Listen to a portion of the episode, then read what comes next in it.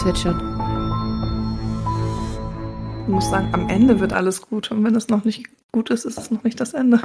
Ah, ja, okay. hat Oscar Wilde es gesagt. Ja, ja, ja, ja, ja, okay. Are you ready? I am ready. Ready to rumble? I'm ready to go, baby. Alright, dann we will. Ich lass dich, ich, ich lass dich Enigma alleine sagen. Möchtest du es nicht? Ich glaube nicht, dass wir das hinkriegen. Ich glaube an uns. Also ich sehe dich halt, ich, ich, ich, ich krieg das in live hier ab. Ich weiß nicht, wie das bei dir ist, ob das bei dir zeitverzögert ist. Gerade nicht. Okay, dann können wir es versuchen. Ja, wir müssen uns nur, glaube ich, nur darauf einigen, ob wir, also ob ich sage eins, zwei, drei und dann sagen wir es sofort oder und. Also eins, zwei, drei, vier und bei, Enigma. also der vier ist halt Enigma. Ja, guck mal, genau, und das ist halt, ne, ob du sagst eins, zwei, drei Enigma oder eins, zwei, drei Enigma, weil du eine Pause da reinkriegst. Eins, zwei, drei, Enigma. Ja, siehst du, da war nämlich so ein kleiner, Ja, genau, ja, ja. deswegen, da Okay. muss man drauf achten. Gut, also mit, mit, mit Climb. Mit klein. Alles klar. Okay. Wir müssen das probieren, das geht nicht anders. Das ist schön, wenn wir das gemeinsam sagen. Das ist Tradition. Ja, dann möchte ich nicht von ablassen. Dann bin ich dabei. Okay. Ja, dann, hallo und herzlich willkommen bei Enigma. Enigma. Bei mir ist es nicht äh, synchron angekommen. Bei mir schon. Ich finde das faszinierend. Ich finde es schön, dass du das synchron gehört hast. Ja, ich habe es wirklich synchron gehört. Ja. Das Schöne ist, ähm, das ist so dieses äh, Merkmal des Remote-Arbeitens, ähm, dass das Enigma einfach nicht so funktioniert. Ja, das ist schön. An irgendwas müssen unsere Zuhörer äh, uns ja auch äh, identifizieren können. Mhm. So, wir sind trotzdem immer noch bei Enigma. Herzlich willkommen. Bei dem Podcast, der sich mit True Crime, mysteriösen und äh, urbanen Legenden auseinandersetzt. Mit allem, was So uns rum. interessiert, unter die Finger kommt und wo wir sagen, da kann man sich doch mal drüber unterhalten. Mhm. Unter anderem auch historische Inhalte. Was? In diesem digitalen Zeitalter sitzt mir an meinem iPad gegenüber immer noch Chrissy. Und mir sitzt an meinem Handy gegenüber die Cory. Ein Genau. Hoch auf FaceTime an dieser Stelle. Ja, weil wir trotz der Tatsache, dass wir mega digital hier mit allen möglichen OBS und Voice Meter unterwegs sind, habe ich trotzdem noch keine Webcam bei mir an meinem Computer. So. Ja. Heute ist der 8. Mai Oh, oh. und wir werden heute historisch. Ich habe es ja schon zugegeben. Wir sind Ja. ein historischer Podcast. Und es macht immer so viel Spaß, über Geschichte zu reden. Ja, finde ich auch. Deswegen dachten wir, nehmen wir uns das jüngste historische Ereignis, was vorgestern stattgefunden hat, und gucken uns mal ein bisschen an, was da so hintersteckt. Mhm. Mhm. Weil, möchtest du unseren Zuhörer darüber informieren, worauf ich hinaus will? Die Krönung des Königs in Großbritannien. Richtig, die ja am Charles der 6. Dritte. Mai stattfand. Genau. Obwohl eigentlich ist es gar nicht das, was ich meinte. Nein? Nein, ich wollte eigentlich auf meinen Geburtstag drauf hinaus. Es ist ein historischer Moment. Für mich schon. Ja. Ich weiß, also, schieb's aufs Corona-Gehirn. Ich weiß nicht, was ich dazu jetzt sagen soll. Gar nichts.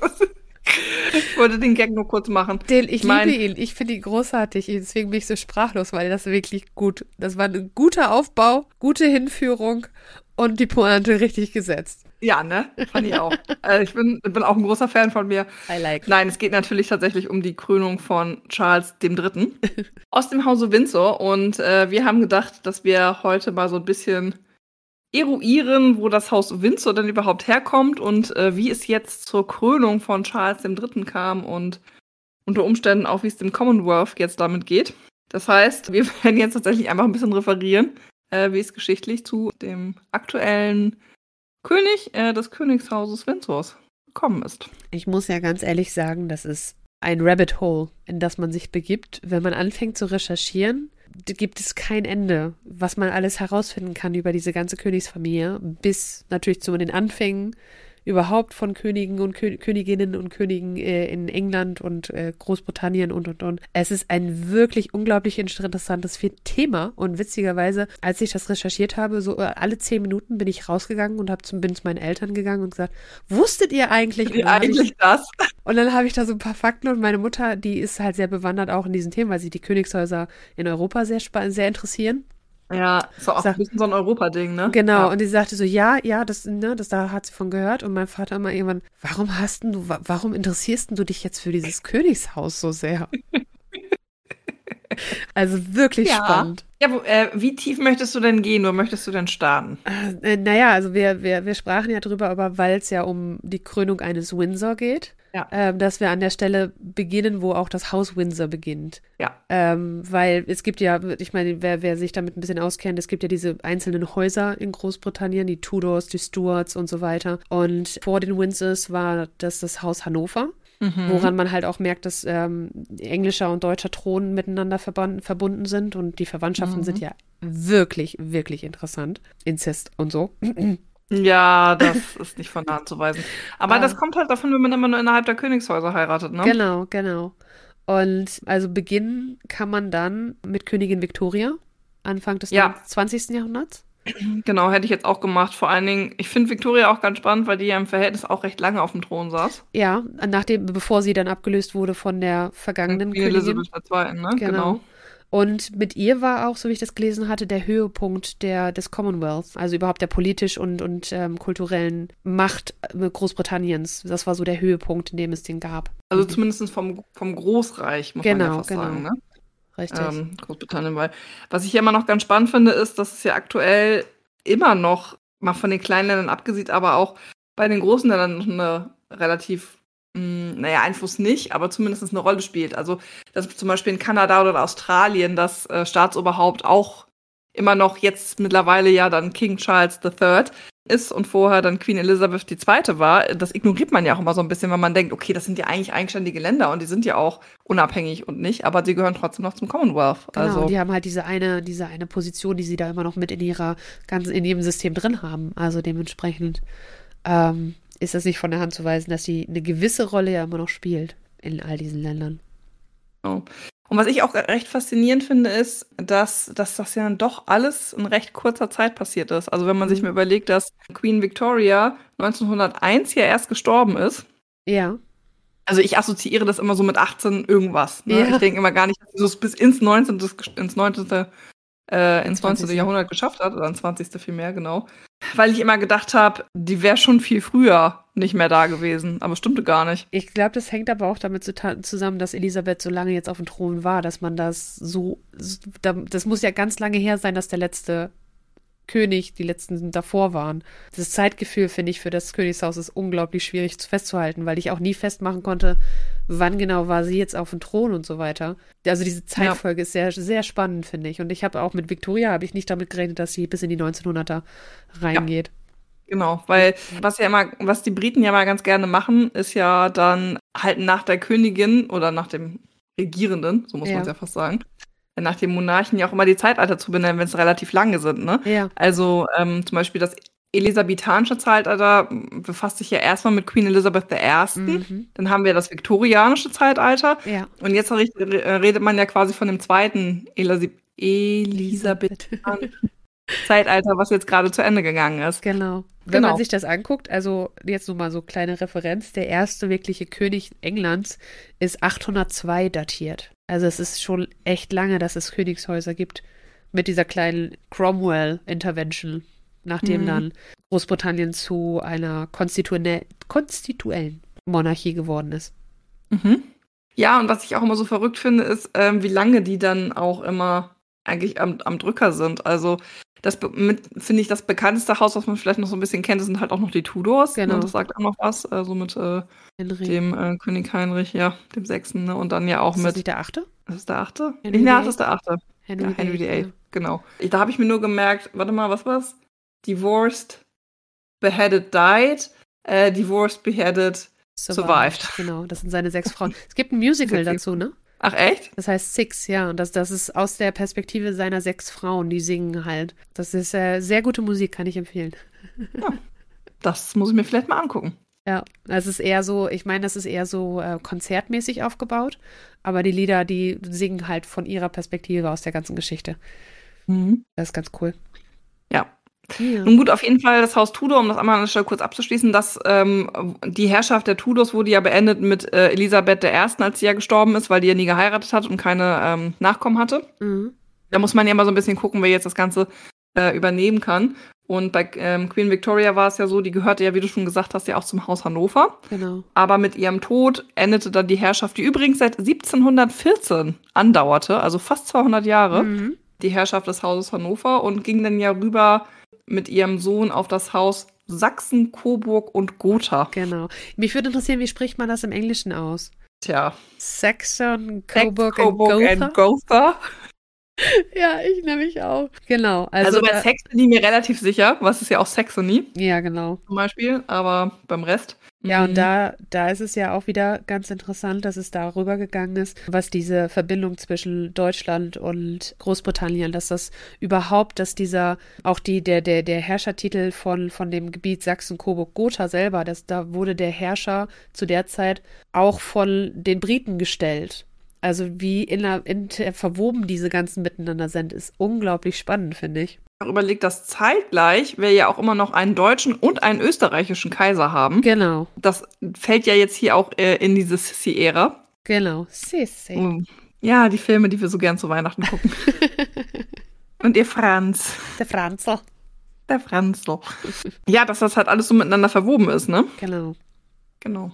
Und da war es dann, ähm, dass der Fürst, glaube ich, von Sachsen, Coburg und Gotha, der hat so den ersten Bruch hergestellt zwischen dem Haus in äh, England und dem deutschen Haus, indem er ein Gesetz erlassen hat, dass niemand von außerhalb Deutschlands äh, mehr Herrscher werden darf, wenn ein Krieg mit Deutschland geführt wird von dem Land. Und das, das richtete sich ja direkt gegen dieses, diese britische Monarchie, weil die die letzten zwei gestellt hatten. Ja, genau. So, da, da, da merkte man, dass es anfing zu bröckeln, das Ganze. Genau.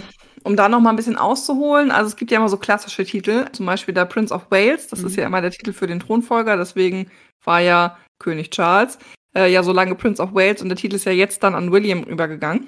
Ja. Und äh, der Sohn, der dann später als König Edward der Siebte bekannt äh, wurde, Mhm. ähm, hat ja zunächst auf den Thron im dem deutschen Herzogtum Sachsen-Coburg da verzichtet, Ja. weil er ja der Thronfolger von Großbritannien und er musste sich jetzt entscheiden. Also British Empire oder Sachsen-Coburg. Hm. Genau, also hat dann äh, entsprechend sein ähm, jüngerer Bruder erstmal äh, dieses Herzogtum äh, bedient und wir sind dann 20 Jahre später, also ne, wir hatten dann ja 1901, ist dann ja König ähm, Edward der Siebte auf den Thron gestiegen beim Tod von Königin Victoria und äh, das Gesetz, was du gerade meinst, das ist ja im März 1917 entstanden, also Genau. während des Ersten Welt- oder kurz nach dem Ersten Weltkrieg. Ne? Nee, vor dem Ersten Weltkrieg. Nee, warte mal, wann war denn der? Der war da nicht 8, 17 bis 19? Ach so, sind 14 bis hervorragend 18. vorbereitet. 14, 14 bis 18. Ja, also der war gerade während. der während des Ersten Weltkriegs. während. Während. Genau, und dann äh, kam es da schon zum ersten Bruch, ähm, wie du es gerade beschrieben hast. Und äh, dann ging es ja aber so ein bisschen weiter, weil die Stimmung dann innerhalb Großbritanniens äh, doch recht anti-deutsch wurde. Überraschenderweise. Ja, gut, ne?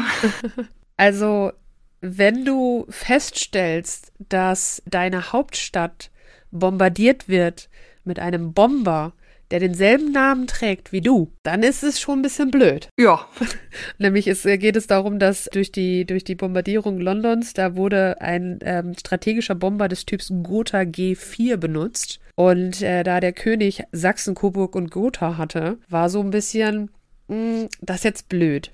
Durchaus. durchaus. Und dann, da, zu der Zeit war George der Fünfte gerade auf dem Thron, ne? Genau, das war der Sohn ähm, von König Eduard, dem, also Edward, nicht Eduard. Also Eduard ist die deutsche Variante, Ja. also sollte ich mal wechseln, ne, nur dass ihr es wisst. Edward, genau. Und äh, den gab es dann schon nicht mehr, da hatte dann King George ähm, das Ganze übernommen und genau, hatte sich dann überlegt, okay, wie kriegen wir denn jetzt hier unser öffentliches Image irgendwie so ein bisschen gerettet? Ja. Weil, was sich ja immer so ein bisschen zieht, wenn wer jetzt auch The Crown geguckt hat, Ja. der hat jetzt vielleicht auch gemerkt in der aktuellen Staffel, ist ja immer so ein bisschen die Kritik an der Monarchie, ne? Ja. Wozu brauchen wir denn das Königshaus überhaupt noch, ne? Wir bezahlen die, was machen die denn, was soll denn das und so? Und dann muss man sich das so ein bisschen vorstellen, okay, Wir haben jetzt hier irgendwie den Ersten Weltkrieg. Die Deutschen sind mit dafür verantwortlich, dass dieser Krieg ausgebrochen ist. Und äh, der britische Herrscher kommt aber quasi aus oder hat sehr enge verwandtschaftliche Beziehungen zu genau diesem Land. Genau. Das stößt natürlich ein bisschen sauer an der Bevölkerung auf. Ja, und gute PR-Berater, wie sie es gibt, haben sich dann überlegt, was machen wir denn jetzt? Und am 17. Juli 1917 hatten sie die zündende Idee. Und zwar, Drumroll, Sie haben sich entschieden, den Namen zu ändern. Was ich übrigens total witzig finde, ich habe das nochmal nachgelesen, das zieht sich ja später auch nochmal so ein Ja, bisschen genau. durch, diese, diese Nachnamensgeschichte, ne? Ja. Dass die einfach sich das, also das können die machen, wie die wollen. Ja, das ist ja heu bis heute so, ne? Dass wer möchte, Ja. kann einfach, das es gibt nirgendwo ein Gesetz. Wer will, kann sich jetzt einfach einen neuen Namen aussuchen. Ja, also Wenn, wenn Harry sich jetzt hinstellt oder, oder William sich jetzt, William sagt von wegen so, äh, mein, mein, mein Urenkel, die alle keinen Titel tragen, können Hans, Hans Friedel Guster heißen mit Nachnamen. ja, genau. Und dann wird das beantragt, dass das, dass das so passiert und dann passiert das so und dann heißen sie auf einmal alle Hansen. Genau. Können wir doch mal machen. Petersen. Richtig schön. Norddeutsch. Ja, damit wir wieder ein bisschen äh, zu, zu den deutschen Ursprüngen zurückkommen, ne? richtig, richtig. Ja. Ja, das finde ich tatsächlich sehr, sehr witzig, dass es im Prinzip keine echten Nachnamen für die ganze Königsfamilie gibt. Ja, und die haben sich einfach entschieden, einen bestimmten Nachnamen zu nutzen. Genau. Und es waren mehrere Namen tatsächlich im Rennen. Ja, das wusste ich gar nicht. Ja, bevor es, also dann Windsor geworden ist, weil sie sich dann ja tatsächlich nach der Stadt einfach benannt haben, wo ja Genau. auch Windsor Castle steht, ne? Genau. Und das Eton College. Ja, die Ähm, ist seit Wilhelm dem Eroberer äh, Residenz der königlichen Familie. Windsor Castle. Ja, also Bin ich auch schon mal gewesen. Sehr lange. Da war ich noch nie. Da kommt man von äh, London aus ganz gut hin Ja. mit dem Zug. Cool. Und da haben wir, habe ich mal mit einer Freundin, als sie mich während der Fremdsprachenassistenzzeit in England besucht hat, einen Mhm. Ausflug hingemacht. Ah, Und ja, da haben wir uns einfach mal Windsor Castle angeguckt. cool. War ganz nett. Nice. Kann man mal machen. Die Queen war nicht da. Ja, schade. Aber Ja. wir hätten sie eh nicht gesehen. Also von daher wäre es dann auch egal gewesen. Wir haben jetzt also das Haus Windsor gegründet. Wie man das einfach mal so macht. Ja, genau. Und dann kann man sich natürlich jetzt so ein bisschen fragen, wie ist es denn jetzt weitergegangen? Weil ich finde, dafür, dass man ja denkt, okay, Queen Elizabeth II war jetzt ja so lange auf dem Thron, da kann ja eigentlich nicht so viel passiert sein. Wenn man sich jetzt vor allen Dingen auch überlegt, dass ja 1917 dieses Haus jetzt gegründet wurde. Ja, Aber ich finde trotzdem, äh, dass da einiges los war. Auch im Ja. Hause Windsor schon. absolut. Wir können ja mal auf die beiden Söhne eingehen, die King George dann hatte. Das waren Albert und Albert. Nein, wie heißt der andere? Bist du verwirrt? Ich bin auch verwirrt. Ich bin verwirrt und ich habe eine. George der Äh. Fünfte da, war aber verheiratet mit Ma- Maria von Teck. Erster Sohn Edward der Achte und zweiter Sohn George der Sechste. Aber es sind doch schon die, die Königsnamen, oder nicht? Das sind nicht deren ursprünglichen Namen. Äh, doch, also hier steht Edward, Prince of Wales. Ja. Und er hat sich dann einfach auch Edward der Achte genannt. Und ich- Albert, der Ah. hat sich umbenannt. Albert hat sich umbenannt. Das In- ist der zweite. Genau, das ist der zweite. Und der hat sich dann umbenannt in George. George der Sechste. Das hätte jetzt ja Charles auch machen können, ne? Genau. Also, er hätte ja nicht sagen müssen, ich bin jetzt King Charles III, sondern er hätte sich ja irgendwas anderes auch aussuchen können. Das war ja bei Elisabeth auch dasselbe. Ja, aber die äh, hat sich ja ja- für Elisabeth Ja, entschieden. aber die, die, weißt du, die werden gefragt, wie wollen sie denn jetzt heißen? Ich finde das total witzig. Also, Das überleg dir das mal. auch da Wenn- wieder. So, Charles jetzt, ne? 74 Jahre ist der Mann alt und dann ist der 74 Jahre Charles gewesen und dann für die letzten 20, 25, man weiß es ja nicht genau, wie viele Jahre er jetzt vielleicht noch leben wird. Ja. Er ist ja dann auf einmal Henry. Ja. Frank. King Frank the First. Ah, das hätte ich ganz. Das finde ich fast ein bisschen absurd. Finde ich sehr, ja, okay. Sind Aber es ist so Dinge schön. absurd. Genau, jetzt ist es ja aber so, dass es hier ja schon zum ersten Skandal kam. An welcher Stelle? muss man sagen. Ähm, Mit den Söhnen? Mit Edward und Albert, genau. ja. Weil Edward ja der Prinz of Wales eigentlich war und äh, nach dem Tod seines Vaters ja auch den äh, Thron bestiegen hat. Und Albert aber nicht nachgefolgt ist, weil Edward gestorben ist, sondern weil der in dieser Historie, muss man ja sagen, Mhm. das allererste Mal einfach abgedankt hat. Genau, das ist so, der, der war ein paar Monate, auch, ähm, war er König. Und dann war er aber unsterblich verliebt in eine Amerikanerin, Wallace Simpson. Wallace Simpson, die Probleme, das große Problem daran war, dass sie schon geschieden ist oder war zu der Ja. Zeit. Genau. Und das Anfang des 20. Jahrhunderts nochmal eine andere Nummer war als jetzt Anfang des 21. Jahrhunderts. Richtig. Und dementsprechend, er durfte sie laut Gesetz nicht heiraten oder laut Struktur, die da galt. nicht als König heiraten, genau. Genau. Und dann hat er sich dafür entschieden, für die Liebe entschieden. Und hat das gesamte britische Königshaus oder die ganze britische Monarchie in eine Verfassungskrise gestürzt damit. Ja. Weil es auf einmal hieß, Moment mal, das ist bei Hamilton, sagt der König das auch. I didn't know that was something people could do. Ja. Und äh, dann war die Frage, was Den Fall gab es noch nicht. Genau, was vor allen Dingen, das ist ja auch, das, das, das rüttelt ja so ein bisschen, bisschen an diesen Grundfesten, weil die ja die immer dieses Image hatten, das ist ein Erbrecht. Ja, und das ist ja auch das, was jetzt noch vertreten wird. Ne? Richtig. Deswegen. Und wenn dann jemand kommt und sagt von wegen, nö, ich danke ab, jetzt kann kommen, wer will, in Anführungsstrichen, es kommt wieder die Frage auf, ja, warum sollen wir das denn überhaupt aufrechterhalten? Aber da ist ja Albert dann eingesprungen. Ja, notgedrungen, ne? Also, das, das, also, was man ja sagen muss, ist, dass Edward ein recht beliebter König war, weil der sehr charismatisch war. Ja. Der hat auch eine ganz gute Karriere in der, äh, in der Navy gemacht. Das war so ein bisschen das, also Charles musste da auch durch, ne? Die mussten alle in die Navy rein. Also, ja. Charles hat es mit seinen Söhnen ein bisschen anders gemacht. Also, William und ähm, Harry hatten jetzt als erstes Mal so ein bisschen die Freiheit, selber zu entscheiden.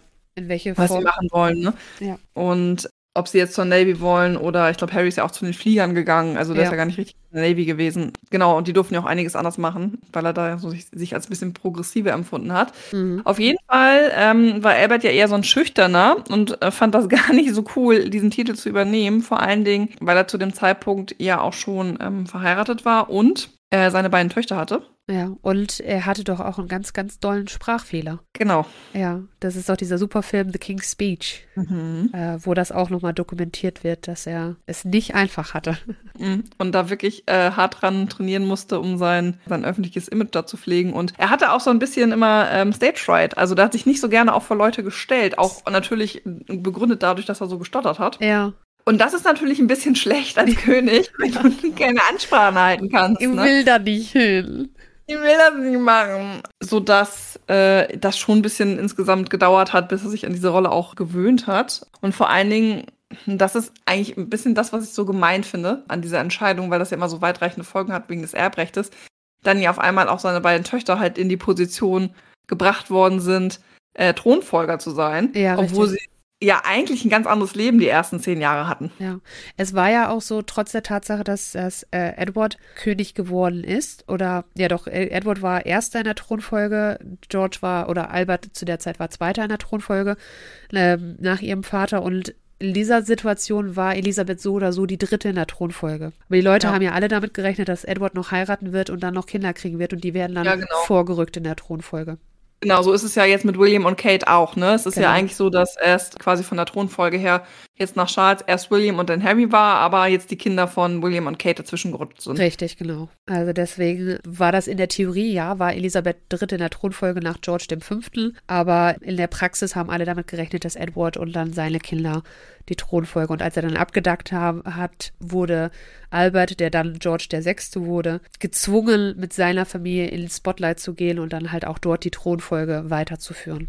Weil an dem Erbrecht dann ja wieder festgehalten wurde. Richtig, genau. Weil das passiert vielleicht einmal, aber dann nie wieder. Mal gucken, was uns in den nächsten Jahren noch erwartet, ne? Ja, genau. Wir befinden uns ja. jetzt das im Jahre 1936, als diese ganze Abdankungsgeschichte passiert, ne? Genau. Und King George VI. seine Rolle in der Öffentlichkeit so langsam findet. Ja. Ähm, insgesamt war er ja auch dann doch gar nicht so ein unbeliebter König, weil er recht solide war in dem, was er gemacht hat, ne? Genau. Aber das, also da kann man sich immer so ein bisschen streiten, wie progressiv das Ganze jetzt ist oder nicht, ne? Also jetzt ist, hat sein Bruder ja abgedankt und dann, dann ist ja immer so, das muss ja nahtlos dann, äh, dann gehen in der Folge. Und er war ja dann quasi in Anführungsstrichen noch so großzügig und hat seinem Bruder ja noch einen Titel verliehen, äh, genau. hier Duke of Windsor aber hat dann ähm, der Ehefrau das verweigert, ne? Also Wallace Simpson hat dann also gar nichts mehr gemacht.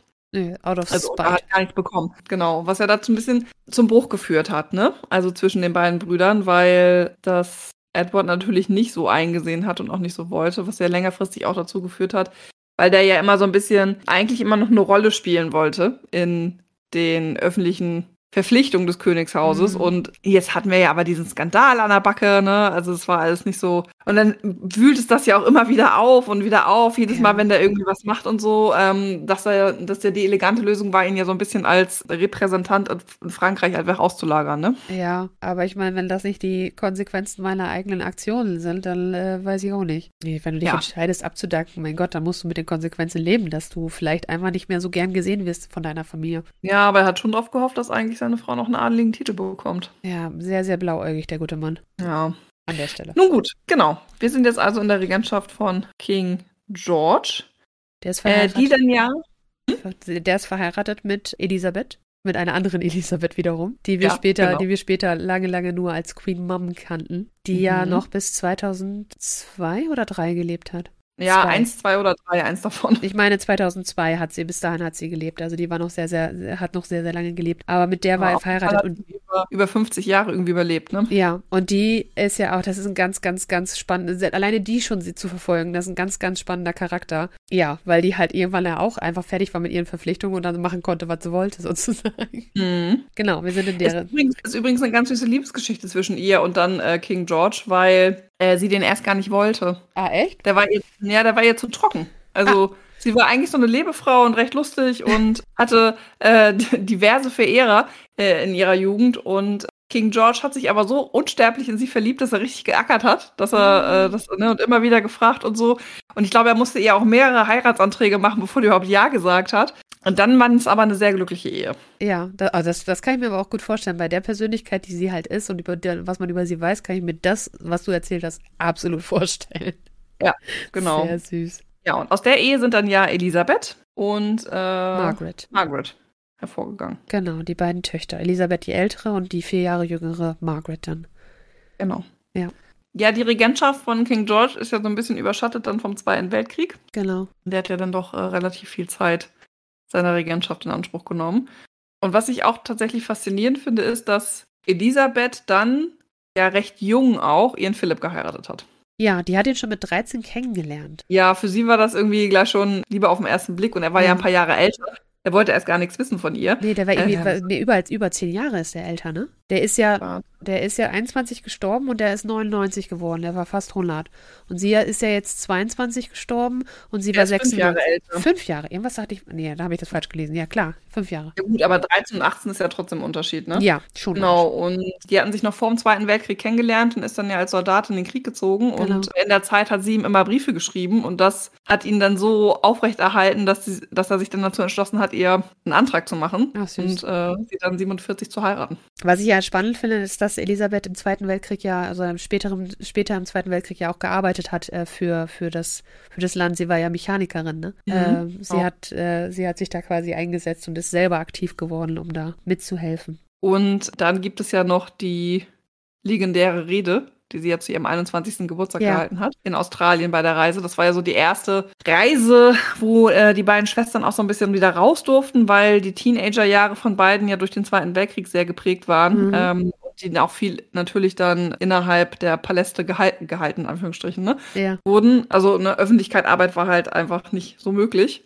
Aber da haben sie sich dann äh, wieder getraut und das war so die erste Reise, wo äh, Elisabeth auch so ein bisschen freier wieder sein konnte und nochmal so ein bisschen ne, Ja. äh, das Leben genießen und hat dann äh, genau ihre Antrittsrede gehalten, wo sie dann ja auch äh, gesagt hat, dass wenn sie dann Königin ist, äh, sie diese Pflicht sehr ernst nehmen wird und zwar so lange wie ihr Leben dauern wird. May it be long or short. Das war auch noch, wo wir, wo wir bei, bei Zitaten sind, die, die Queen Mum während des Zweiten Weltkriegs, da ist ja London auch wieder bombardiert worden und zwar nicht ohne. Und der König ist ja nie gegangen. Der ist ja nie, der hat sich ja nie in Sicherheit gebracht. Und da wurde ihr angehalten, dass die beiden Töchter wenigstens nach kan Kanada gebracht werden. Mhm. Und da hat sie ein, was auch sehr viel Ansehen wieder für sie gebracht hat, hat sie äh, ein bekanntes Zitat war, die, meine Töchter gehen nicht ohne mich, ich gehe nicht ohne den König und der König wird niemals gehen. Das Ja. hat sie damals im Zweiten Weltkrieg gesagt. Und da alle so, wow. Ja, das ist auch eine, ähm, also auch als Queen Mum, ne? Das ist schon eine beeindruckende Persönlichkeit, Ja. weil die schon wirklich äh, wichtig war, auch als Ratgeber. Ja, an dieser Stelle muss man auch wirklich einfach sagen, man mag halten von, von dem Königshaus, von Monarchie, was man will, aber die einzelnen Persönlichkeiten in dieser Geschichte seit 1917, sagen wir jetzt einfach mal, das ist wirklich teilweise wirklich beeindruckende Charaktere dazwischen. Ja, weil die dann doch insgesamt in ihrem Leben auch viel geschafft haben. Ne? Genau, genau. Und auch gar nicht für sich selber, sondern ins, insgesamt auch für andere Leute. Ne? Genau. Also, also Dienst am eigenen Land. Ja, und auch die Selbstaufgabe da teilweise mit dabei mitgespielt hat. Ja, das ist ja gerade für Elisabeth recht entscheidend, denn die ist ja dann doch schneller auf den Thron gekommen, als alle gedacht haben. Genau. Denn die Regentschaft von King George dauerte gar nicht so lange, nur von äh, 36 bis 52. Denn der gute Herr war, jetzt muss man ja sagen, leider Kettenraucher Ja, und hat relativ lange an einem Krebsleiden gelitten. Mhm. Und gerade am Ende, ähm, als Elisabeth schon verheiratet war mit Philipp, also die waren ja schon fünf Jahre verheiratet, hat sie angefangen, immer mehr äh, Verantwortung zu übernehmen und schon mal einige Staatsgeschäfte zu führen und zu repräsentieren, waren die beiden ja auf einer Reise. Und da war es ja schon so, als äh, King George die im Januar verabschiedet hat, als sie die Reise angetreten sind, dass sich die Öffentlichkeit schon große Sorgen gemacht hat, ob dann das überhaupt noch was wird mit ihm. Ja. 52. Und dann ist er ja auch im Februar 52 tatsächlich verstorben. Die Hochzeit mit, mit Philipp, die war auch nicht ganz kontrovers frei, ne? Nee. Denn der gute Philipp gehört halt zum Haus Griechenland und Dänemark und hat auch deutsche Verwandtschaft. Genau. Das ist ja problematisch, wie wir mittlerweile gelernt haben. Genau, bezüglich auch gerade Zweiter Weltkrieg und der ganzen Geschichte. Mhm. Geheiratet hatten die wann nochmal? 47. 47, also zwei Jahre nach Ende, offiziellem Ende des Weltkriegs. Da war auch seine gesamte Familie nicht erlaubt, äh, der wurde nicht erlaubt, der Hochzeit beizuwohnen. Seine drei Schwestern durften nicht kommen und so weiter. Und er hat ja auch erst später die britische Staatsbürgerschaft bekommen. Mhm. Und äh, er hatte den Nachnamen Mountbatten angelehnt an dem Nachnamen seiner Mutter Battenberg. Und seine, also Elisabeths Mutter war, hat wohl erstmal gesagt, von wegen den, den Hunnen darfst du nicht heiraten. Die waren, die waren nicht so begeistert, nee. Aber später hat sie dann von ihm gesagt, von wegen he's a fine gentleman. Ja. Genau, also der auch da ist wieder so eine tiefe Geschichte dahinter mit, was er auch alles erlebt hat. Er hat sich ja dann mehr oder weniger auch hochgearbeitet nach dem Tod seiner Mutter oder Eltern, ich weiß es nicht mehr. Ja, also die Mutter hatte ja, die hatte ja psychische Probleme, ne? Genau. Ja, und er ist ja im Prinzip eigentlich von seinem Onkel so war das. Großgezogen worden, ne? Ähm, ja. Der ja auch als ähm, Lord Mountbatten eine relativ lange Einfluss auch im Königshaus hatte und äh, für Charles in seinen jungen Jahren eine ganz große Stütze war. Ja. Und auch Einfluss und auch nicht immer unbedingt gut, aber da kommen wir gleich nochmal drauf zu sprechen kommen. Ähm, ich muss sagen, mir tut Prinz Philipp, also Prinz, äh, natürlich König können wir nicht nennen, dann würde er ja über der Königin stehen. Er ist der Prinz äh, der Prinz, der Prinz Gemahl, genau. Ein bisschen leid. Also man muss natürlich sagen, der gute Herr ist natürlich ein bisschen vom alten Schlag, ne? Ja. 21 geboren, ist ein bisschen antiquiert in der Einstellung, aber jetzt muss man auch sagen, die waren irgendwie fünf Jahre verheiratet und Elisabeth da gerade irgendwie Anfang 20, er oder Mitte, äh, Anfang Mitte 20, eher so Mitte, Ende 20.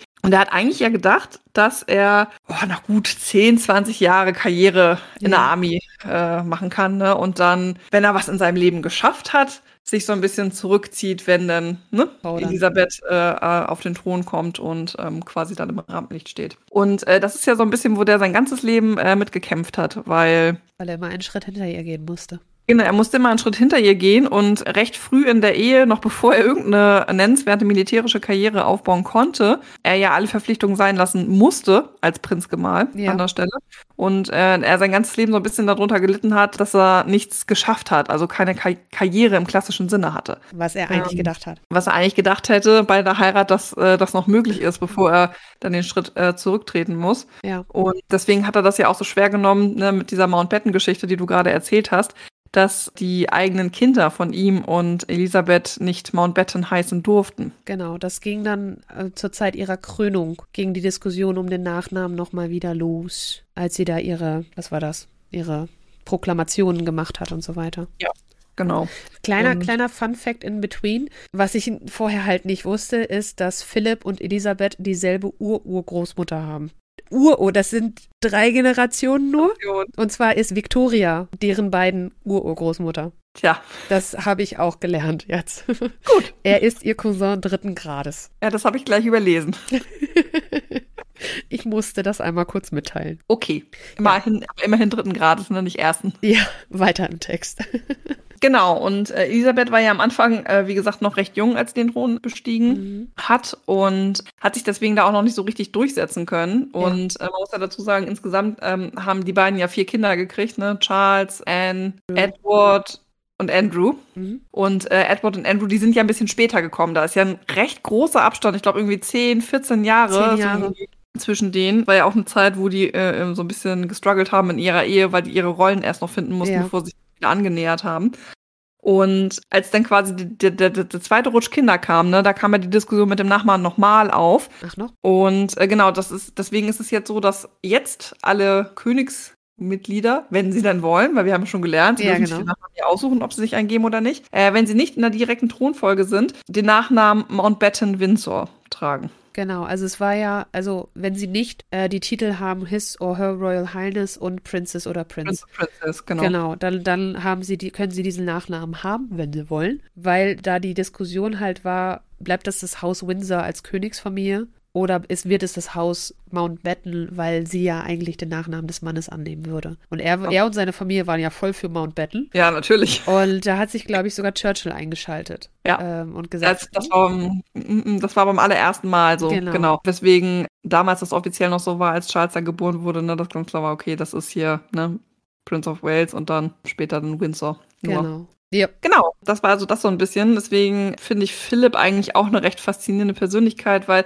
der hat ja auch mal so ein bisschen erzählt, dass er ja lange, lange damit zu kämpfen hatte, weil er so eine Person ist, die von außen auch in die Familie eingeheiratet hat. Ja. Dass er immer so ein bisschen als Fremdkörper betrachtet wurde und sich das auch erstmal erarbeiten musste, äh, da anerkannt zu werden. Weswegen er dann später äh, mit Diana eine ganz intensive Beziehung hatte Ja. und immer sich für sie eingesetzt hat. ja. Weil, weil er die Situation kennt, sozusagen. Ja. Es ist auch, finde ich, beeindruckend für jemanden, der halt so sehr vom alten Schlag ist, wie er es war. Trotzdem bei allem, was ihn selber stört und was er, weil er hätte das ganze Ding ja auch explodieren lassen können. Ja. Und trotzdem hat es bis zum Schluss, hat er hinter seiner Frau gestanden, im wahrsten Sinne des Wortes. Und dass das alles so gelaufen ist, wie es gelaufen ist, bei allem, was man vielleicht auch munkelt und was es an Gerüchten gibt, aber es ist bis zum Schluss, haben die beiden zusammengehalten. Absolut. Und äh, sie waren sehr, sehr lange verheiratet und bis zum Schluss hatten sie ja auch täglich zusammen noch ihren Afternoon Tea. Genau, voll süß. Ähm, ja, total süß. und die hatten natürlich immer wieder ihre Phasen, wo sie mehr und mehr weniger miteinander zu tun hatten. Und wie Mhm. gesagt, äh, zwischen den ersten zwei und äh, Kind drei und vier liegt ja so eine Zeit, dass äh, gerade am Anfang ähm, hat er sehr damit zu kämpfen gehabt, was jetzt seine Rolle ist. Und sie musste sich überhaupt erstmal positionieren. ja, Und ist da auch schon, also offene Türen ist er nicht eingerannt mit seinen Ideen nein. und, und hat versucht, recht progressiv zu sein. Und ich finde, gerade auch in der heutigen Diskussion ist es ja so, dem Königshaus wird ja immer unterstellt, dass es so antiquiert ist und dass es Ja. ja ganz, ganz schwierig ist, da irgendwelche Veränderungen zu machen. Deswegen finde ich, dass wenn man sich damit mal beschäftigt, ist aber umso beeindruckender, dass es trotzdem immer Charaktere gibt wie Philipp und später dann tatsächlich auch Charles, auch wenn man das immer irgendwie ein bisschen ignoriert, Ja. die versucht haben, so ein bisschen Progression und Modernität ins Königshaus zu bringen. Wie gut ihnen das jetzt gelingt, ist natürlich jetzt immer die andere Sache, aber es gibt halt Leute, die sich wirklich bemühen, das Ganze zu modernisieren und gesellschaftsfähig zu halten. Und in vielen kleinen Schritten hat es ja auch geschafft, sonst würde es das Königshaus jetzt nicht mehr geben. Genau. Also manche Dinge waren ja mit Erfolg gekrönt, manche Dinge. Also die Diskussion ist halt immer noch genauso da, wie sie vorher war, aber sie, sie existiert halt immer noch, diese Diskussion und auch das Königshaus. Also irgendwas muss ja geklappt haben. Charles ist ja ganz oft mit seiner Mutter angeeckt, weil der ja versucht hat, immer so progressiv zu sein. Weil das ist ja jetzt leider immer noch so, dass das Königshaus ja versucht, öffentlich keine Meinung zu haben. Und das Ja. ist deswegen auch mit Charity so eine Geschichte. Weswegen Diana zumindest am Anfang so ein bisschen angeeckt ist, als sie dann mit ihren Afrika-Initiativen um die Ecke kam. Ja. Weil äh, die früher sich eher in so unverfänglichen Charities beteiligt haben. Keine, So. keine Aufsehen erregen sozusagen. Nee, genau. Und eigentlich deswegen sich von Menschenrechten zum Beispiel ferngehalten haben. Mhm. Ähm, oder Hungersnöten und dann eher sowas wie ein Animal Shelter Ja, investiert haben, weil ja auch gerade Queen äh, Elizabeth war ja eine ganz große Pferdeliebhaberin. Ja. So, wenn sie sich das hätte aussuchen können, hätte sie, wäre sie einfach Pferdewirtin geworden. ja. Gut, dem war, hat sich ein bisschen anders dargestellt bei ihr. Überraschung. Überraschung, genau. Aber und da ist zum Beispiel Charles jemand gewesen, der das auch äh, versucht hat ähm, umzusetzen. Also da war, waren er und Diana sich eigentlich recht einig. Das große Problem, was die beiden dann ja hatten ähm, in ihrer Ehe, war ja gut zum einen, dass ähm, Charles halt einfach jemand anderen geliebt hat und dass Diana ihn angefangen hat zu überstrahlen und das ist das, was, womit er nicht um konnte. Das, ne, Also- Ja, das äh, nicht so schön. Nee, genau. Ähm, und das erste Problem war ja, dass Camilla, also wenn es nicht so tragisch wegen Diana wäre, müsste man eigentlich sagen, ist es eine recht schöne Liebesgeschichte zwischen ihm und Camilla, weil die sie halt so lange ging Ja. und im Prinzip ähm, sie ja seine Jugendliebe ist. ja. Allerdings sein Onkel damals dann dafür gesorgt hat, der Lord, Lord Mountbatten, dass er Camilla nicht heiraten darf, weil Camilla ja keine Jungfrau war. Ja, und die war dann ja auch geschieden, ne? Da noch nicht. Da noch nicht. Nee, also den Parker Bowles hat sie dann, äh, hat sie dann später geheiratet, als dann quasi klar war, dass aus ihr und Charles nichts wird. Ach so, Aber, sie hat den gar ähm, so, aber weil sie keine Jungfrau mehr war, durfte er sie gar nicht erst heiraten. Genau, und Lord Mountbatten hat halt gesagt, du brauchst halt jemanden Junges, den du formen kannst und der eine Jungfrau ist. Na toll, das ist ja geil. Und da spielte halt dann die 19-jährige Diana in seine Karten. Krass. Und genau, am Anfang der Ehe ging es ja noch verhältnismäßig gut, aber ähm, das hat sich ja in den ersten ein, zwei Jahren eigentlich schon auskristallisiert, dass sie dann ja sehr, sehr beliebt war mhm. und sehr gut in der Bevölkerung angekommen ist. Deswegen hat man ja auch immer von dieser Cinderella-Story geschrieben. Und er war ja nie so richtig in sie verliebt, genau, weil er immer da, seine im Hintergrund hatte. Genau, und da ist dieser riesige Altersunterschied, den ich vorher verwechselt hatte zwischen äh, Charles und Diana. Genau, er war schon in den 30ern, als sie geheiratet ja, haben. Er ist 48 geboren und Diana ist 61 geboren. Ja. Also das, das, ja. Mhm. Und genau, im Prinzip kann man sagen, dass das Leiden der Diana hätte verhindert werden können, wenn. Hört sich an wie eine, wie eine, wie eine Schrift von Goethe. Das Leiden ja. der Diana. Das Leiden der Diana. Wenn er einfach gleich von vornherein hätte Camilla heiraten dürfen, ne? Ja. Ja, manche Eier legen die sich selber oder haben die sich in der Geschichte selber gelegt, weil Ja. sie, weil sie entweder diese Entscheidung getroffen haben, da zu lange gewartet haben oder oder oder es gibt manche Dinge, wo du, okay, das, manche Informationen habe ich jetzt aber auch nur aus der Serie, wie viel Fakt, Fiktion und so, aber bei manchen Sachen sagt man, na okay, da an der Stelle den, die Wände anders legen und dann wärt ihr nicht so weit gekommen. Ja, das ist auch so. Und das war schon eigentlich ein bisschen bitter für Charles. Also dieses Interview, das ist ja tatsächlich so gewesen, äh, wo die Reporter dann ja gesagt haben, ja, und äh, sie müssen ja auch dann total ineinander verliebt sein und so. Und dann sagte er ja so, wie die Briten halt dann sind, recht trocken. Ja, was auch immer Liebe dann bedeutet, ne? Ja, Also- das ist das äh, erste offizielle Interview mit den beiden gewesen, mit Diana und Charles. Genau, als sie die Verlobung bekannt gegeben haben. Genau. Und genau, da hat er halt im Hinterkopf immer noch so ein bisschen die Camilla gehabt. Wobei er am Anfang der Ehe, also gar keine, die haben ja 81 geheiratet, Mhm. keine Affäre mit Camilla hatte. Die hat er, glaube ich, erst irgendwie 86, 87 wieder aufgenommen. Fun Ähm, Fact: Wenige Wochen oder Monate bevor die Hochzeit stattgefunden hat, wurde auf Queen Elizabeth geschossen. Sie ist, Erzähl. sie ist die Mall runtergeritten bei, wie heißt das? Ähm, irgendwas mit Colors. Weißt du noch, wie das heißt? Change, Changing of the Colors? Irgendwie sowas. Auf jeden Fall ist sie äh, in einer so offiziellen Progression runtergeritten, die Mall entlang geritten und da hat jemand sechs Schüsse auf sie abgeschossen. Es hat Mhm. sich in dem Moment Gott sei Dank nur um Platzpatronen gehalten, äh, gehandelt. Aber ursprünglich hatte derjenige, der das gemacht hat, vor, die Munition wirklich scharf zu machen. Und der war dann vier Jahre in Haft, ist ein bisschen früher rausgekommen. Aber es ist Gott sei Dank nichts passiert, aber es wurde auf die Queen geschossen. Hm. Nicht so cool. Gruselig. ja, sehr. Wenn man jetzt an JFK denkt und so, Ja, genau. ja auch manchmal so ein bisschen durch, ne?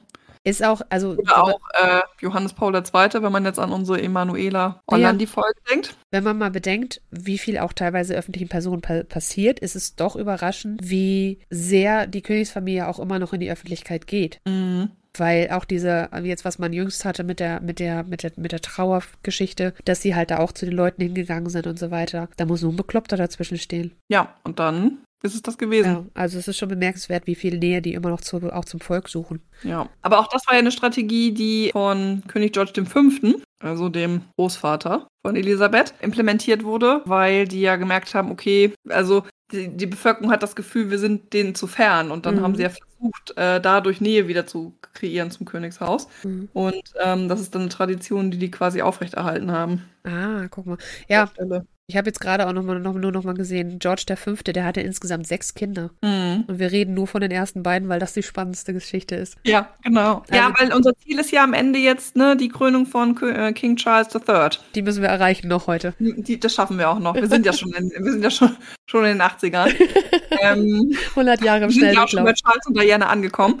Genau, also das, äh, man muss ja sagen, dass diese Trennungsgeschichte dann ähm, von Diana das britische Königshaus ja in eine große, große Krise gestürzt hat. Unter anderem Ähm. diese Trennung. Ne? Es gibt ja den Annus Horribilis, Ja, ja. Von, offiziell von der Königin in einer Re Rede zu ihrem 40. Jubiläum ähm, 92 betitelt. Das Annus Horribilis, das Jahr 1992 als eines der schlimmsten Jahre, die das Kö- Königshaus gesehen hat in jüngster Vergangenheit. Da war nicht nur die, die Ehekrise von, von Charles und Diana, sondern auch die Trennung von Fergie und mit wem war sie verheiratet? Mit Andrew oder mit Genau, mit Ja. Andrew. Ja, Äh, und da muss man ja auch so ein bisschen, entschuldige, dass ich da gerade gut. aber schon so ein bisschen Progressivität im Königshaus anerkennen. aha. Denn die Queen war ja eigentlich der Meinung, äh, man, man trennt sich nicht und man lässt sich auch nicht scheiden, schon gar nicht, wenn man im Königshaus ist. Ja, Und Prinzessin Anne war ja die erste, die äh, das an, angestoßen hat Genau. äh, mit den Scheidungen dann. die und dann auch scheiden, äh, genau, sich äh, scheiden lassen durfte. Weil die ja alle gedacht haben, ja komm, ist, äh, ist, da ist nicht so schlimm. Ne, wir haben ja Charles und so und der muss ja auf jeden Fall verheiratet bleiben. Und deswegen hat sie dann ja am Ende gesagt, okay, die anderen dürfen sich auch scheiden lassen, als sie Genau. dann so unglücklich waren in ihrer Ehe. Und deswegen kam es ja 92 auch zur offiziellen Trennung. Das ist zum Beispiel das etwas, was ich auch nicht wusste. Also, dass die, bevor die sich haben scheiden lassen, 95, 96 da, ähm, schon mehrere Jahre getrennt gelebt haben. Ja, genau. Also, aber ja, genau. Die, die, die, Trenn die, die Scheidung von Anne war 92. Ja. Die Trennung von Andrew und, und Fergie war auch 92. Ja, die und Trennung die, von und die, die Beziehungsprobleme von Charles und Diana waren die ganze Thema. Die Trennung hat, glaube ich, erst später wurde die bekannt gegeben. Nee, das war auch 92 bei dieser Rede nämlich. Weil das Jahr war auch so schrecklich, weil äh, Windsor Castle stellenweise abgebrannt ist. Genau, das war, das war nur vier Tage vor der Rede. Genau, und die waren tatsächlich 92, ab 92 offiziell getrennt, lebend. Äh, bis zu dem Zeitpunkt, wo Diana 95 dieses Interview gegeben hat mit der BBC. Und 96 wurden die dann, äh, war die offizielle Scheidung. Genau, weil man so ein bisschen munkelt, das ist nur Hörensagen, weil man ja offiziell aus dem Königshaus nichts hört. Aber aufgrund dieses Interviews die Queen dann gesagt hat, okay, das ist jetzt, die, die wäscht jetzt hier die dreckige Wäsche ähm, in der Öffentlichkeit. Das machen wir so nicht. Wir müssen jetzt, das geht nicht mehr, wir müssen die cutten aus der Familie. Genau. Und hat dann erst der Scheidung zugestimmt, also ganze drei Jahre später. Genau. Ja, genau, der, der Premierminister hat damals die Trennung bekannt gegeben.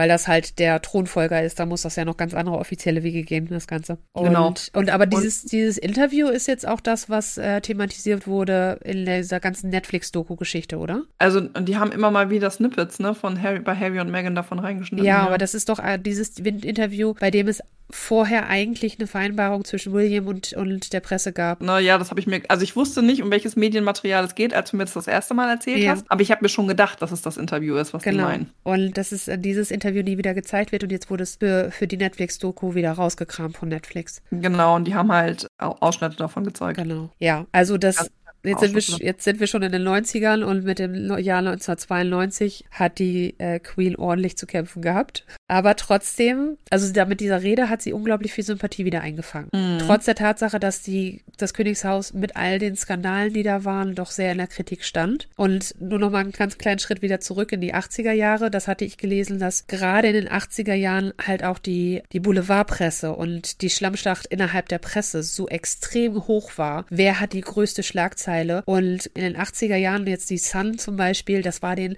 super egal, ob das, was die schreiben, wahr ist, ob es ein Dementi braucht oder nicht. Die haben nur gesagt, gib mir bis morgen die nächste Schlagzeile. Bis zu dem Punkt, dass die Queen die Sun sogar einmal verklagt hat. Genau. Das ist, wie der Postillon ja so schön sagt, wir berichten, bevor wir recherchieren. Genau. Und deswegen, also diese, diese ganze, dieser Höhepunkt dieser ähm, Lügenpresse dann wirklich zu, in den 80er Jahren schon. Ab dem Zeitpunkt kannst du eigentlich nichts mehr vertrauen, was in der britischen Presse über die Royal Family gesagt wird, weil du ja. nie weißt, wie gut ist das recherchiert oder suchen die gerade nur wieder Schlagzeilen für, für, für Geld. Ja, genau. Das ist echt das unglaublich. Ja, die britische Presse, das ist ja eh schwierig. Ja, und die, die Queen hat damals die, die Presse, die Sun verklagt, weil die Weihnachtsansprache zwei Tage vorher veröffentlicht haben, bevor die gehalten werden sollte, hm. wegen Urheberrechtsverletzung. Und äh, die Sun musste 200.000 Pfund an wohltätige Zwecke spenden.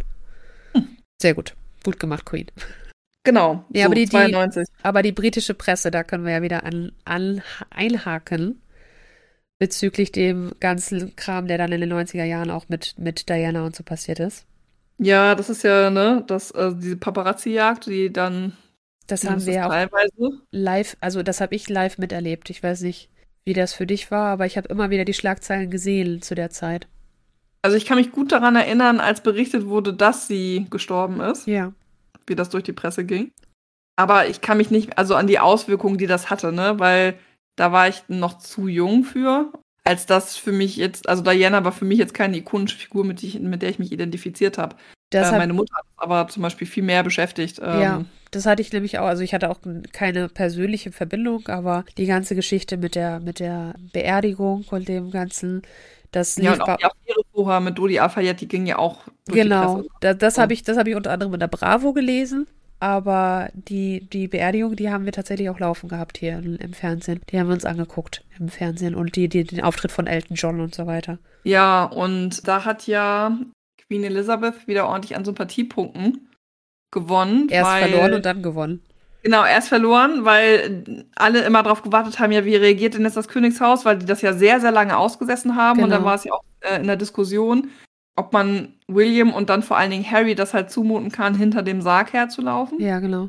Weil die in den, ihren Teenagerjahren ja noch verhältnismäßig jung waren. Mhm. das zu machen und die Queen das eigentlich nicht wollte. Ja. Also sie wollte eigentlich die schützen und die erst noch mal oben weiter in Schottland lassen, wo die ja normalerweise im Sommer immer sind. Genau. Und hat dann aber auch ein bisschen so ein bisschen auf Drängen der Berater und weil die Jungs auch das eigentlich gerne wollten, dann dem doch zugestimmt, Ja. dass sie hinterher. Naja, Laufen man hätte es auch halbieren können, dass die nicht dahinterherlaufen müssen, sondern dass die einfach bei der Beerdigung dabei sind, weil bei der Beerdigung der eigenen Mutter dabei sein zu wollen, ist klar. Ja, Ne? natürlich. Aber dieses Hinterherlaufen, das hätte nicht sein müssen. Ja, und dass sie ja überhaupt so ein Staatsbegräbnis gekriegt hat, ist ja an der Stelle schon eine Anerkennung, weil sie ja offiziell kein Mitglied der Königsfamilie mehr war. Die Scheidung war ja schon durch. Genau. Aber sie hat ja Ähm. den Titel Princess of Wales, hat sie ja behalten. Ja, aber der hätte, also, das wäre jetzt ein bisschen spannend geworden, wenn sie nicht gestorben wäre, was dann passiert wäre, wenn Charles jetzt Camilla geheiratet hätte. Also, ich was ja denke hat. mal, ich denke mal, dass sie definitiv den Titel im Laufe der Zeit verloren hätte. Ja, Der wäre ihr entzogen worden in irgendeiner Form. das glaube ich auch. Genau, aber offizielles Mitglied der Königsfamilie war sie ja nicht mehr. Genau. Zeitpunkt. Die ganze, die ganze äh, Trauerfeier und so weiter, die war eher auf Druck der Öffentlichkeit Genau. so Und, hergerichtet. ähm, Queen Elizabeth war ja immer eine Frau der subtilen Gesten. genau. Also wenn sie was dann gemacht hat, hat das Gewicht, weil sie so selten was gemacht hat. genau. Und im Gegensatz zu ihrer Schwester hat sie sich dann ja verneigt, äh, als der Sarg Genau. vorbei gefahren ist. Ganz und, ne, kleines Kopfnicken hat sie gemacht. kleines Kopfnicken. Und das wiederum hat dann dazu, dazu geführt, dass sie unfassbar viele Pluspunkte wieder gesammelt hat in der Bevölkerung, weil diese ge kleine Geste halt so viel Gewicht hatte. Wie Ähm, wankelmütig, ne, die Öffentlichkeit ja. ist.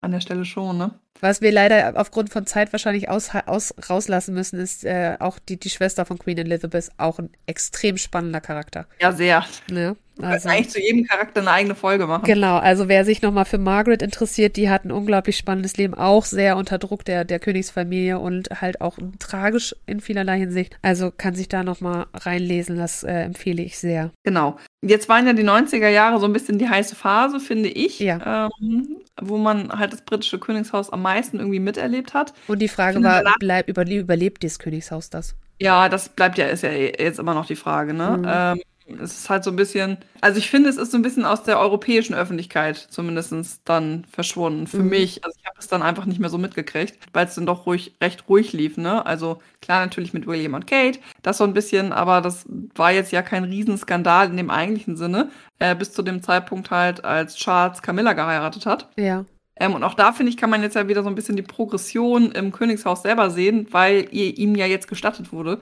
sie zu heiraten. als Thronfolger. Als Thronfolger. Und äh, obwohl sie geschieden ist Genau. und mittlerweile ja auch die Queen sogar noch vor ihrem Tod den Wunsch geäußert hat, dass Camilla mit äh, Queen Escort angesprochen Consort. wird. Äh, Consort, genau, Queen Consort, das war's. Mhm. Genau, also Äh, den, die, denselben Titel, den eine äh, Königsgemahlin immer hat.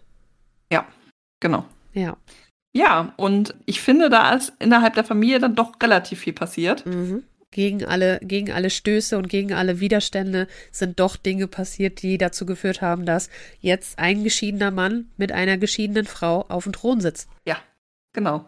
Und deswegen die Krönung 6. Mai stattfand. Ja. Übrigens ist König Edward VII., Mhm. Der, der Mitbegründer des Hauses Windsor, am äh, 6. Mai 1910 äh, gestorben, Oh, krass. sodass deswegen auch am 6. Mai 1910 der nächste Thronfolger den Thron bestiegen hat, auch wenn offiziell da keine äh, Krönungszeremonie war. Die war ja ein Ah. später. Äh, war ja bei Elisabeth auch erst Genau. ähm, 14 Monate nach dem Tod ihres Vaters. Auch deutlich später. Ja, genau. Und äh, jetzt muss man, um es an der Stelle noch mal ein bisschen abzuschließen, der letzte Skandal, den das britische Königshaus jetzt ja erschüttert, ist natürlich Harry und äh, Meghan. Mhm. In die Diskussion steigen wir heute jetzt aber nicht mehr ein, weil wir Nein, euch auch das könnte eine eigene Folge sein. genau das Haus Windsor präsentieren wollten von der Abfolge her. Und ja, jetzt natürlich noch mal ein bisschen was los ist im Commonwealth, weil unter Elisabeth das Commonwealth ja auch noch mal so ein bisschen umstrukturiert wurde Genau, und die Staaten ja deutlich mehr Unabhängigkeit bekommen haben. genau. Und jetzt das ganz spannend wird, wie sich das weiterentwickeln wird unter King Charles III. Genau. Also was ich ganz, ich, was ich ganz interessant fand, war noch äh, halt, wie gesagt, weil während dieser ganzen Regentschaft Queen Elizabeth ist offiziell die am längsten regierende Monarchin Englands. Mhm. Ähm, und mit, Ja. mit 70 Jahre. Und in dieser Zeit ist halt unglaublich viel in der Welt passiert. Die Welt ist unglaublich schnell vorangeschritten bezüglich auch der Digitalisierung und der Technologiefortschritte. Und dieses wirklich alte, wie gesagt, das letzte 800 ist der erste König in England genannt worden. Dieses wirklich alte Königshaus hat es geschafft, bis jetzt zu überleben in der einen oder anderen Form. Äh, König Charles hat ja jetzt wohl noch vor oder hat immer wieder gesagt, er wird das alles nochmal wieder neu umstrukturieren es ist unglaublich spannend zu sehen, wie das weitergeht, weil so viel in diesen 70 Jahren passiert ist. Mhm. Ähm, wie, aber zum Beispiel, was ich auch interessant fand, was ich gelesen habe, ist, dass die offizielle Trennung von Kanada und der Königin, dass sie, dass sie nur noch eine symbolische Funktion hat. Die ist unter dem Vater vom jetzigen Premier passiert, mhm. der ja auch Trudeau heißt. Und die Königin hat das unterstützt sogar. Mhm. Sie hat ihn darin unterstützt. Also es war nicht so, dass sie an allem festgehalten hat, wie, wie man das denken könnte, sondern die hat unglaublich viele Fortschritte selber gefördert und gesagt, ja, es muss halt sein.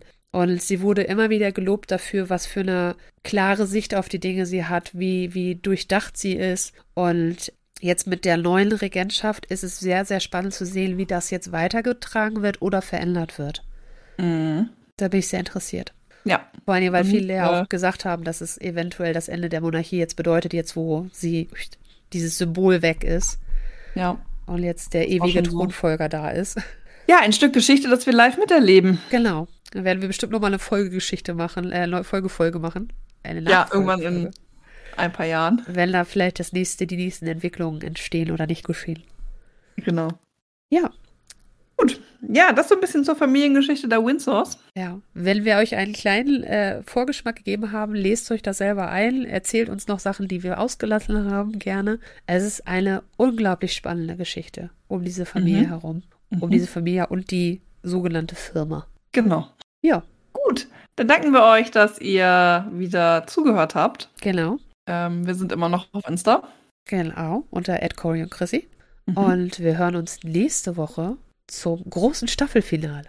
Warum denn nächste Woche? Äh, übernächste Woche, shoot. Wir hören uns übernächste Woche zum großen Staffelfinale. Ja, von Enigma, Enigma